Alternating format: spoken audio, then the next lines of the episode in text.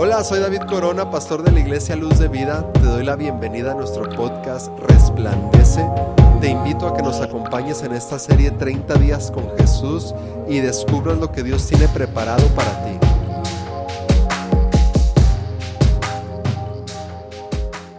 Hola, estamos ya a la mitad de estos 30 días con Jesús. Llegamos al día 15 y leemos en Lucas capítulo 15 el corazón del Padre.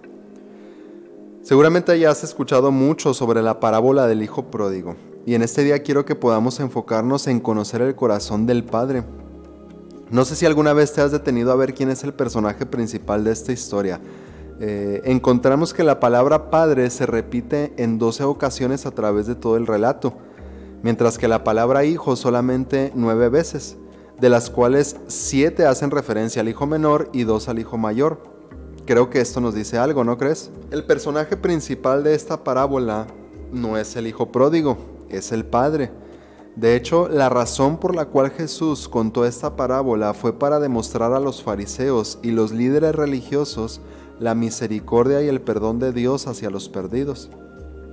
Encontramos que es el Padre quien perdona al Hijo y además le concede al Hijo cuatro cosas que estaban reservadas para personas importantes y celebraciones especiales. Primero manda vestirle con el mejor vestido. Con este vestido era el padre quien estaba restituyendo su posición como hijo. En segundo lugar, le dice a los siervos que pongan un anillo en su mano. El joven regresó esperando al menos ser recibido como un jornalero, jornalero, pero el padre le da esta posición de autoridad sobre lo que ya no le correspondía. Él ya había malgastado todo lo que era de él. En tercer lugar, el padre ordena que le pongan calzado en sus pies. Eran los esclavos quienes andaban descalzos, pero no su hijo. El padre le concede la libertad. Él sería un hombre libre que podía ir a la presencia de su padre cuando quisiera y tener otra vez comunión con él. Y en cuarto lugar, es otra vez el Padre quien manda sacrificar el becerro gordo y hacer una fiesta. Ese animal estaba reservado para la visita de personas importantes o celebraciones especiales.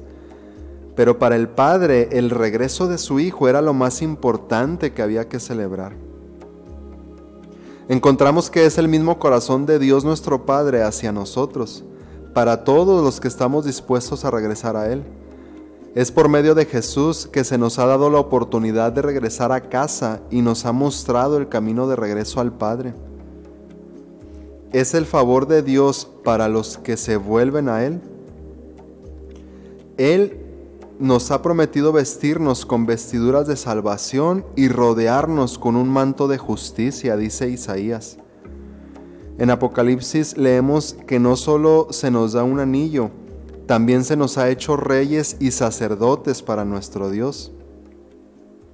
En Jesús se nos ha dado también la libertad de la esclavitud del pecado en la que tú y yo estábamos.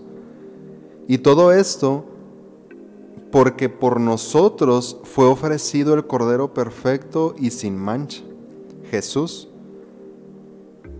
Como el Hijo pródigo, todos nos hemos ido lejos de Dios, nos hemos descarriado, dice Isaías. Hemos tomado cada uno un camino que a nuestro parecer es recto, sin saber que su fin es camino de muerte.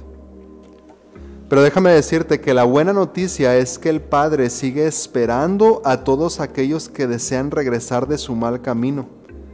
Él ha dispuesto todo esto para ti y para mí. Para cuando decidas volver, Él te recibe con los brazos abiertos. No te tardes. Gracias por acompañarme estos 30 días con Jesús. Te animo a que sigas la serie hasta el final. Dios te bendiga.